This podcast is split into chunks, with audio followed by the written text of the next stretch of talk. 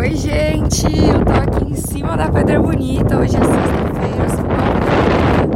Calma, eu sei que tá difícil de ouvir, mas nós temos uma ótima justificativa para isso. A gente pediu para nossa convidada de hoje escolher um lugar em que ela se sente feliz, e a escolha dela foi a Pedra Bonita, que fica mais ou menos a 690 metros de altitude. Você consegue imaginar o quanto venta lá em cima, né? Que justifica a qualidade desse áudio. Mas, mesmo com tanto vento, dá para ouvir a alegria dela. E essa é a vida que eu pedi pra Deus. Alegria, alegria, alegria.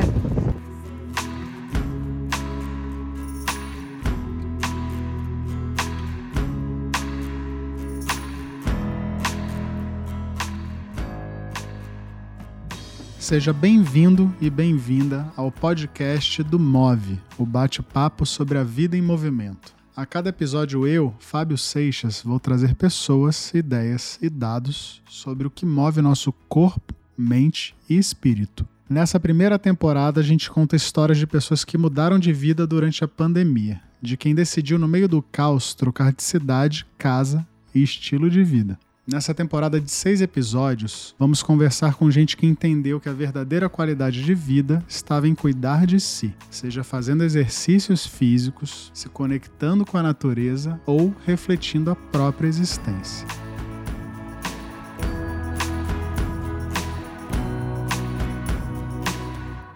Se você quiser conhecer mais sobre o projeto e toda a ideia por trás do Move, acesse move.co, move com h.co, ou siga a gente no Instagram no arroba movebr, arroba move com h.br.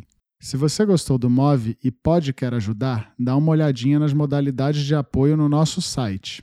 É só entrar no move.co e procurar o link Apoie, move.co e vai na aba Apoie. Além de dar essa força enorme pra gente, você ainda tem acesso a conteúdos exclusivos por lá. Fica a nossa dica.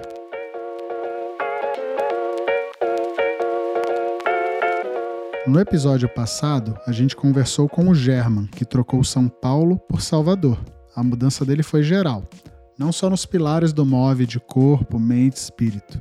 Ele mudou de casa, de trabalho, de estilo de vida, de religião, de tudo e continuou morando em uma grande metrópole.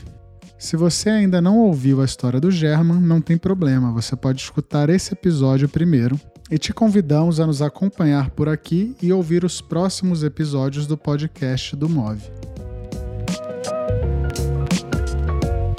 Hoje a gente vai conversar com a Bruna Romero, ou Bruna Frog, como ela é chamada pelos seus seguidores. Eu não gosto de definir o meu quem é você pela profissão. Acho que hoje em dia muitas pessoas falam exatamente essa é a primeira resposta quando você pergunta para alguém, tipo, ah, quem é você? E aí você já vai automaticamente falar o que você faz. Eu tenho 26 anos, eu sou paulista, agora eu tô morando no Rio de Janeiro. Eu sou, assim, digo que sou criativa, num geral, artista e criativa. E eu arrumo formas de tangibilizar essa criatividade e monetizar essa criatividade. Eu trabalho com Instagram hoje em dia, trabalho com ilustração, já escrevi livro, vou começar a vender tela. Tenho, tipo, vários caminhos, assim, que eu tô testando para seguir. Eu nunca fico presa em uma coisa só. E agora tô começando a entrar nessa vida nômade. É, desde maio que eu tô nessa pegada. O que a Bruna descreve como nessa pegada, muita gente pode achar que é loucura. Vamos dizer assim, ela não tem uma casa fixa. Eu tô pulando aqui de apartamento para apartamento, e hoje a gente foi ver um para fechar até final de novembro. Então, realmente, tipo, até esse ano. Aí eu já iniciei os trâmites para sair da minha casa de São Paulo, porque o contrato está no meu nome, etc.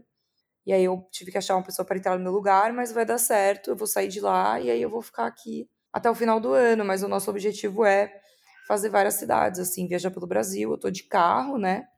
A gente tem dois gatos. E aí vamos nós, nós dois e os gatos. Mas tá, o que faz uma pessoa largar tudo, uma casa com as amigas em São Paulo e ficar pingando de apartamento em apartamento no Rio de Janeiro? Para entender toda essa mudança da Bruna, a gente tem que voltar um pouco no tempo. Então, na verdade, eu fiz duas mudanças durante a pandemia, né? A primeira foi dentro de São Paulo. Eu morava em um apartamento de 33 metros quadrados, tipo um estúdio. Era funcional para mim quando eu não passava todo o tempo dentro de casa e sozinha. Foi a minha primeira mudança, né? Saí da casa dos meus pais e fui para esse estúdio, que era o que é, eu conseguia pagar e tal, enfim. E aí começou a pandemia uns seis meses depois, eu me vi muito, muito, muito sozinha. O que a Bruna falou aí não é uma coisa exclusiva dela. Muita gente se sentiu sozinha no começo da pandemia. De um dia para o outro, o convívio com os amigos, familiares e até colegas de trabalho foi cortado. E o que restou eram as pessoas que moravam na mesma casa que você. E morar sozinha durante uma pandemia pode ser um gatilho para muitas coisas. Isso porque nós, seres humanos, somos seres sociais. Naturalmente, a gente precisa de outras pessoas para sobreviver, e isso se dá por um motivo evolutivo mesmo. Se você para para pensar, muitos e muitos anos atrás, viver em sociedade era algo muito mais seguro em termos de sobrevivência do que viver sozinho. Então, essa é uma característica que ficou com a gente. Essa voz é da Fabiana Coelho. Ela é formada em psicologia pela Universidade Federal do Rio de Janeiro e trabalha com marketing e psicologia. Ela também tem um Instagram e um TikTok muito legal chamado Isso Não É Uma Terapia. A gente pediu para ela nos explicar melhor como a solidão na pandemia nos afetou. Por exemplo, a mãe cuidando do filho, o filho ali tem que ser amamentado. Então tem todo esse negócio da conexão. O ser humano é um ser conectado. E isso é muito necessário. E o que, que acontece? As conexões se tornam essenciais com isso também para o nosso bem-estar psicológico. Então, além de fazerem muito bem e serem essenciais para a gente, elas podem, inclusive, evitar com que você tenha problemas mais sérios, como até ataques cardíacos, entre outros, porque elas tendem a diminuir seu nível de estresse e, melhorar sua qualidade de vida. E o que importa, na verdade, não é o número de conexões sociais que você tem, é a qualidade delas. E aí, quando a pessoa perde essas conexões? O problema disso é que elas começaram a se sentir sozinhas e causou um sentimento de solidão. E esse sentimento de solidão é um estressor psicológico. O que, que é isso? São fatores que podem influenciar você a se sentir estressado e mal, enfim, podem fazer mal para a sua saúde mental. Então, a solidão e se sentir só é um grande preditor de transtornos, como transtorno de depressão, transtorno de ansiedade. E, bom, a Bruna foi a prova viva de que o ser humano precisa de conexões. A solidão foi uma coisa que bateu muito para mim assim nos primeiros meses da pandemia. Eu até adotei gato, essas coisas, comecei a tomar remédio para depressão, tudo isso. É, e não ver ninguém piorou, agravou essa situação. E aí eu comecei a me sentir muito sufocada dentro de um apartamento pequeno. O sentimento de acordar todo dia e, tipo, olhar para o mesmo lugar e ver as mesmas coisas começou a me dar desespero. E aí eu sugeri para uma outra amiga que eu queria morar em casa, que eu não queria morar em apartamento. A vida toda eu morei em apartamento. A ideia da Bruna foi juntar o útil ao agradável. Ela não aguentava mais ficar no apartamento tinha amigas que topariam montar uma casa e tinha uma ordem médica para não morar mais sozinho. E aí ela se mudou. Mas, mesmo na casa nova, o corpo dela vivia dando alguns sinais de que não era bem isso que ela queria. Meu pai mora no interior, então a gente acabava indo muito para casa dele no final de semana. E eu sempre ficava tipo, eu não tenho por que voltar. Eu poderia ficar aqui, eu poderia quarentenar aqui, eu posso trabalhar de qualquer lugar. Sempre com essa pulga atrás da orelha, mas assim, tinha acabado de me mudar, não pensava muito nisso. Ela conheceu alguém que topou embarcar numa aventura com ela. E aí eu comecei a namorar e a gente começou a fazer muita viagem de final de semana, de ir pra praia e tudo isso. E ele também estava de home office e um dia a gente simplesmente falou: "Nossa, mas a gente, segunda, por que que a gente tem que voltar, sabe? Por que que a gente não pode, essa pode ser a nossa vida sempre? Por que tem que ser só de final de semana? O que que nos impede agora de morar no Rio de Janeiro? Nada literalmente só estar lá. É só ir até lá. Porque aluguel a gente tá pagando aqui, mas a gente pode, poderia pagar lá. E aí, enfim, foi. Vamos fazer um teste. E a gente veio um mês, alugou um apartamento um mês, do tipo, ah, vamos manter nossas casas em São Paulo, é só um mês de viagem e tal. E isso foi dia 15 de maio. E aí, hoje é o que? 17 de agosto. E eu ainda não voltei.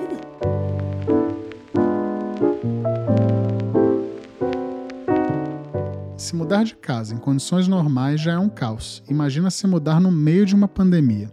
E agora, imagine mudar três vezes durante uma pandemia. Com certeza não é uma tarefa fácil. E a Bruna podia ter olhado todo esse caos com olhos de quem vê tudo de forma muito difícil. Mas ela não fez isso. Você acha que você teria tido a oportunidade de viver essas histórias se não tivesse sido a pandemia? Assim, não estou falando do sentido de conhecer pessoas novas ou ter um bicho, mas de repensar a vida desse jeito. Não, de forma alguma. Eu tava em uma fase da minha vida onde eu sabia de comportamentos e coisas, amizades que eu queria deixar para trás e eu não tinha coragem, sabe? E parar e falar, tá, quem sou eu, o que eu gosto, o que eu realmente gosto, o que eu realmente sinto falta, quem eu realmente sinto falta, sabe? Onde eu queria estar agora, o que eu queria estar fazendo se eu pudesse não estar em casa. Todas essas coisas, essas reflexões que eu acho que trouxeram essas mudanças que que vieram depois, entendeu? Se eu não tivesse parado e tido esse tempo de refletir, eu não teria feito essas decisões tão certeiras. Você consegue identificar assim esses, os principais aprendizados para você chegar nesse lugar hoje que você está novamente estruturada, feliz numa cidade nova? Então, primeiro eu reconheci, eu repensei quais eram os meus gostos, o que eu gostava de fazer ou o que eu fazia porque todos os meus amigos faziam, sabe? Porque eu tenho meio FOMO. FOMO é uma sigla para Fear of Missing Out, que em português significa algo como medo de estar perdendo alguma coisa, ou seja, o medo de que outras pessoas tenham boas experiências que você não tem. Essa espécie de fobia pode ser um sintoma de alguém que está viciado em redes sociais e pode causar desde angústia e mau humor até depressão. Era uma rotina de o que todo mundo for fazer no final de semana, eu vou querer fazer. Um, eu não vou querer estar longe deles, então, tipo, não conseguiria morar em outra cidade. Sou muito apegada nos meus amigos, assim. E outra que todo final de semana tinha coisa, então eu não achava tempo para tipo, ir para casa do meu pai, me aproximei muito da minha família, isso foi muito importante. E comecei a ver que, tipo, eu tinha crescido, amadurecido, e que ok eu deixar de fazer essas coisas, eu deixar de estar com os meus amigos o tempo todo. E sei lá, tipo, me sentir mais adulta, sabe? Quando eu estava realmente sozinha, morando sozinha, tomando decisões por mim. Eu não podia nem ver meus pais, porque eu tinha medo de contaminar, por mais que eu não saísse de casa. Então eu fiquei bem isolada. E aí teve esse efeito de olhar, tipo, no espelho, me reconhecer, e aí a partir disso conseguir criar objetivos. A mudança da Bruna claramente não foi só física. Teve um processo de aceitação enorme por trás de tudo isso de entender as suas reais vontades naquele momento. A mudança para o Rio surgiu de uma conversa onde eu perguntei para meu namorado, de, de brincadeira, assim, tipo, para conhecer, a gente estava começando a se conhecer. Perguntei, ah, se você pudesse ter um dia perfeito na sua vida, mas que não fosse utópico, que fosse um dia normal, um dia que dá para rolar hoje em dia, que você não precisa de milhões a mais, ou enfim, é, um barco, um avião. Como seria esse dia? Qual seria esse dia? Aí ele falou dele, eu falei o meu, a gente viu que esse dia era muito parecido. E aí eu falei exatamente isso que eu disse agora. O que te impede? O que me impede? Por que a gente não tem esse dia? Entendeu? Porque, tipo, eu posso, mesmo com a pandemia, nesse caso, claro que restringiu algumas coisas que encaixavam no dia perfeito, mas tinha várias delas que dava para estar, tá, mesmo em quarentena, entendeu? Dava para fazer hábitos que a gente precisava mudar que não dependiam da pandemia. Eu falei, então por que a gente não tá fazendo? Sabe? E, e aí foi tipo esse gatilho de falar o que me separa das coisas que eu quero ser e que eu quero ter e da vida que eu quero construir. Dividir esses objetivos em coisas a curto, médio e longo prazo e comecei a correr atrás. O que falta tá no Rio de Janeiro, eu ter uma casa no Rio de Janeiro, então eu vou entrar no Airbnb agora e vou fechar uma casa. E foi assim, sabe? E hoje em dia eu agradeço de ter tido esse momento de loucura, de lucidez, porque talvez em cenários diferentes eu não teria coragem. Ou eu ia falar, deixa para depois do aniversário da Ju, sabe assim? Deixa para depois do Dia dos Pais, deixa para E aí vai ficando. Então esse é um grande aprendizado também, né? Não deixar nada que é importante para depois, né? Eu acho. E entender que, tipo, o presente é o mais importante, tipo, com todas essas é, perdas que a gente teve e situações delicadas, eu fiquei, pô, o, que, o momento que eu não tô passando com meu pai agora pode ser um momento que eu não vou ter mais. Entendeu? O momento que eu não tô curtindo a minha vida agora, na segunda e na terça, e na quarta, e na quinta, e não só no final de semana, não vai voltar atrás. E foi mais ou menos o pensamento que eu tive quando eu decidi mudar de profissão e resolver ser autônoma e tal. Que era tipo, se eu tô desejando a minha vida pelo final de semana, eu tô desejando que eu tenha menos tempo. Entendeu? Tô desejando que eu tenha menos vida, porque tempo é, é vida. O que você, a única coisa que você tem é o presente. Se eu desejo que ele passe logo, eu tô querendo me aproximar da minha morte, não é isso que eu quero. Então, foi nesse reflexo, tal, tá, o que falta agora para mim é estar tá perto da praia. Então eu vou. E aí a gente veio. Esse foi o principal gatilho, assim, de escolher a cidade do Rio de Janeiro. É, foi. Estar perto da praia. Por que que, e por que que você escolheu um grande centro urbano? Então, porque eu que a gente tinha pensado inicialmente em Ilhabela. E aí eu acho que o Rio, tipo, mistura um pouco São Paulo, traz essa. Eu consigo pedir delivery meia-noite, tipo, talvez que Ilhabela não conseguiria, sabe? E, e, consigo ter essa proximidade da natureza. Aqui eu sinto que de dia de semana eu tenho uma vida normal, tipo, não visito a praia, por mais de eu ter contato com a natureza, e de final de semana eu tô em uma cidade de férias, eu sinto que eu consigo me recarregar todo final de semana, sabe? Tem essa pausa, tem essa, esse respiro para começar uma nova semana, que em São Paulo eu não sentia muito. O que, que a cidade do Rio, uma cidade praiana, te trouxe que você não tinha em São Paulo? A primeira coisa é a oportunidade de estar em contato com a natureza, óbvio, porque isso faz muita diferença. Só de abrir aqui a janela e ver tipo, as montanhas, ver o Cristo, eu consigo ver o Cristo da minha janela. Já dá uma diferença no meu dia. Eu sinto um negócio que a gente fala de brincadeira, meu namorado, que a gente valoriza demais e que tem que ter em todos os lugares que a gente morar, é amplitude no horizonte. Então você conseguir ver longe, sabe? Tipo, você não, você não sentir aquele sufoco. Essa amplitude é um tema recorrente para os convidados aqui do Move. Muita gente aqui falou sobre a importância de conseguir ver o horizonte e não estar cercado de construções de concreto a todo momento. E a gente foi entender qual é essa grande questão de ter amplitude no olhar. Nesse caso do horizonte especificamente, você acaba tendo um, senso de, de estar preso ali. Fabiana Coelho, de novo. Você não tem aquele senso de estar tá vendo o mundo à sua frente e entender que o céu é o limite. Às vezes, essa sensação de não conseguir ver, e pelo contrário, não conseguir ver a natureza, só ver prédios, pode gerar um grande estresse, porque você pode se sentir preso naquela cidade. Afinal, você está preso num, num, bloco de concreto aonde você não consegue ver o final disso. De fato, é um sentimento muito real e que pode ser muito angustiante. Mas não é só isso. Eu sinto que aqui as pessoas, muito daquilo que eu te falei, ah, vou te falar quem eu sou, mas eu não quero falar o que eu faço. Aqui, as pessoas que a gente teve a oportunidade de conhecer não se importam com isso. Eu sinto que as pessoas, em geral, prezam mais pela qualidade de vida e prezam mais pelas relações tipo interpessoais do que pelas relações só profissionais. Em São Paulo, primeiro, segundo que está conversando com alguém, você já está entrando no assunto do trabalho. E aqui, capaz de ter gente que eu conheci, conheço há três meses e que eu nem perguntei o que faz, e que eu troco ideia, a vizinha aqui da frente, a gente conversa todo dia. Ela conhece meus gatos, eu conheço os gatos dela.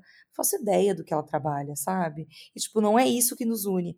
Então, eu acho importante, eu gosto disso. É, e eu acho que as pessoas são mais felizes, por mais que não, não seja todo mundo que concorde. Muita gente fala que o carioca é folgado, que o carioca se acha. Eu acho que eles são felizes, cara. Eu acho que eles sabem valorizar algumas coisas essenciais, assim. A praia traz esse, esse aconchego mais humano, né? Traz demais. E também a possibilidade das pessoas curtirem alguma coisa que é gratuita, sabe? A praia traz isso demais. São Paulo não tem muito isso. Tudo que você vai fazer envolve gastar dinheiro.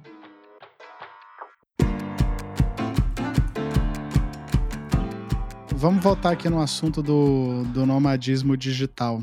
Quais seus objetivos com uma vida assim? Eu entendo e já entendi que você acaba gostando também de uma vida muito mais simples e sustentável, né? Esses temas são importantes para você? Sim, com certeza. Esse ter menos coisas cada vez mais importante para mim e vai ser cada vez mais importante porque meu carro é minúsculo e a gente só consegue viajar com uma mala, entendeu? Então é tipo assim, a partir do momento que eu ganho uma coisa, eu preciso tirar uma coisa, senão eu não consigo é, embora depois dessa casa. E isso é bom. Eu sinto que eu me, tô me apegando às coisas certas, não sei. É muito mais importante viver os momentos para mim hoje do que ter as coisas. A longo prazo, qual é o plano aqui da minha vida falando atualmente? Fazer isso por mais um tempo, inclusive unir isso com o meu trabalho, que era um plano que eu já tinha de antes da pandemia, que foi paralisado por causa da, da quarentena, mas que é de conhecer as pessoas que acompanham o meu trabalho, realizar workshops em várias capitais do Brasil, é, ter essa troca, fazer com roda de conversa, fazer aula de pintura, todas essas coisas. Tenho muita vontade de estar em contato com essas pessoas, saber quem são essas pessoas, ouvir a história delas da forma que elas escutam as minhas. Então, caravana 2022, quem sabe, sair pelo Brasil, principais estados, morar um mês em cada lugar, ter essa troca com o público, aprender sobre a cidade, aprender e quem sabe até criar em cima disso, sabe? Tipo, agora que eu tô começando a pintar mais tela, fazer telas inspiradas nas regiões brasileiras, não sei, tudo é uma possibilidade. Aí, em um prazo de, sei lá, dois, três anos, que é eu e meu namorado, a gente conversa sobre querer começar uma família, e aí isso eu tenho vontade de me estabelecer. Então, não tenho mais vontade de voltar para São Paulo, mas ao mesmo tempo, tipo, se eu for querer ter um filho, eu vou querer estar perto da minha mãe. Então aí eu já não sei como eu faria isso. Vou deixar para Bruno do futuro. Muito legal você falar. E eu vi que você trabalha muito assim contigo mesmo, né? Você busca, você busca o autoconhecimento em alguns lugares, mas tem uma hora que você pega tudo e peraí, deixa eu criar um exercício para organizar as ideias. Não, é sempre exercício talvez você possa, a gente possa fechar o papo aqui, você trazendo essa tua ferramenta. Como é que você tá. constrói ah. uma ferramenta assim para poder mudar, para poder decidir, para poder. Como é que uma pessoa hoje que, sei lá, ou está confusa, ou está ansiosa, ou está buscando uma mudança, pode usar esses elementos que você usa para dar o próximo passo? Sempre indo no sentido do equilíbrio e da balança, todas as avaliações que você faz, todas as escolhas que você faz, você está fazendo escolhas. A vida é feita de escolhas, então é sempre o que está pesando mais para você no momento. O que eu faço? Primeiro, onde eu me imagino daqui? Onde eu gostaria de estar daqui? Seis meses, um ano e cinco anos. Esse primeiro exercício precisa ser feito escrito, e aí você vai pensar em todas as áreas da sua vida. Então, o que eu quero alcançar no âmbito da saúde, da alimentação, do trabalho, das amizades, dos relacionamentos, da família.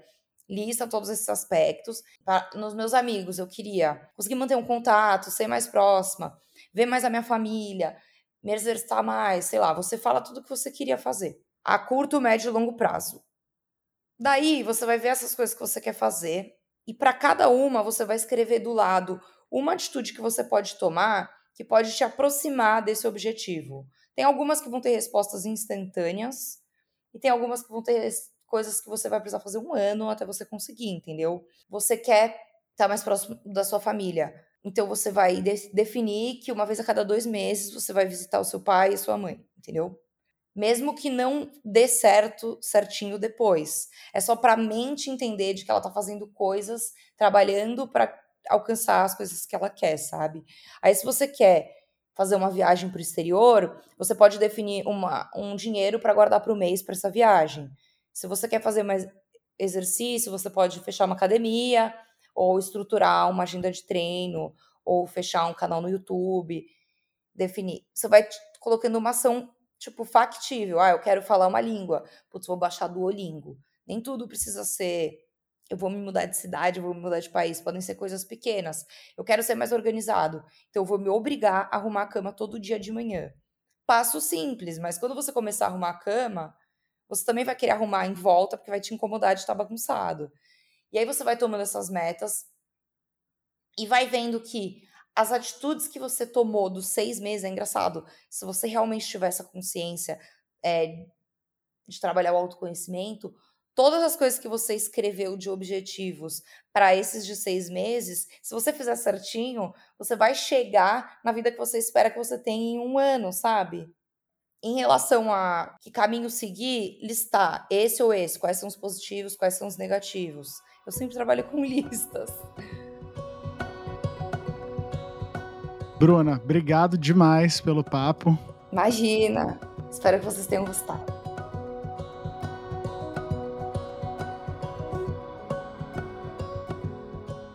No próximo episódio do Move, a gente vai conversar com a Joana Farias, ou só Jojoca, como ela é mais conhecida. A Jojoca, assim como a Bruna, trabalha com redes sociais. Ela é embaixadora da Adidas Runner e morou a vida toda em São Paulo. Mas aí, no meio da pandemia, depois de fazer um post sobre mudar de cidade e conversar com um amigo que tinha se mudado para Ilha Bela, ela avisou o namorado que ela e os animais de estimação iriam morar no litoral. E ele foi junto, claro. E os dois agora vivem juntos, com os gatos e cachorros em uma casa a 4 minutos da praia.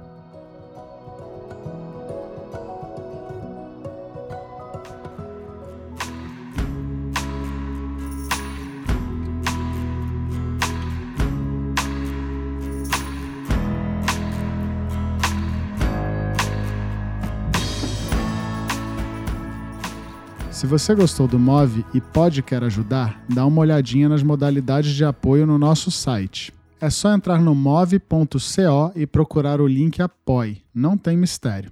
move.co e vai na aba Apoie. Move com h.co. Além de dar essa força enorme pra gente, você ainda tem acesso a conteúdos exclusivos por lá. Fica a nossa dica. A apresentação é minha, Fábio Seixas, a produção e o roteiro são da Gabriela Vilela e a edição de som é de Renan Lima. Até mais!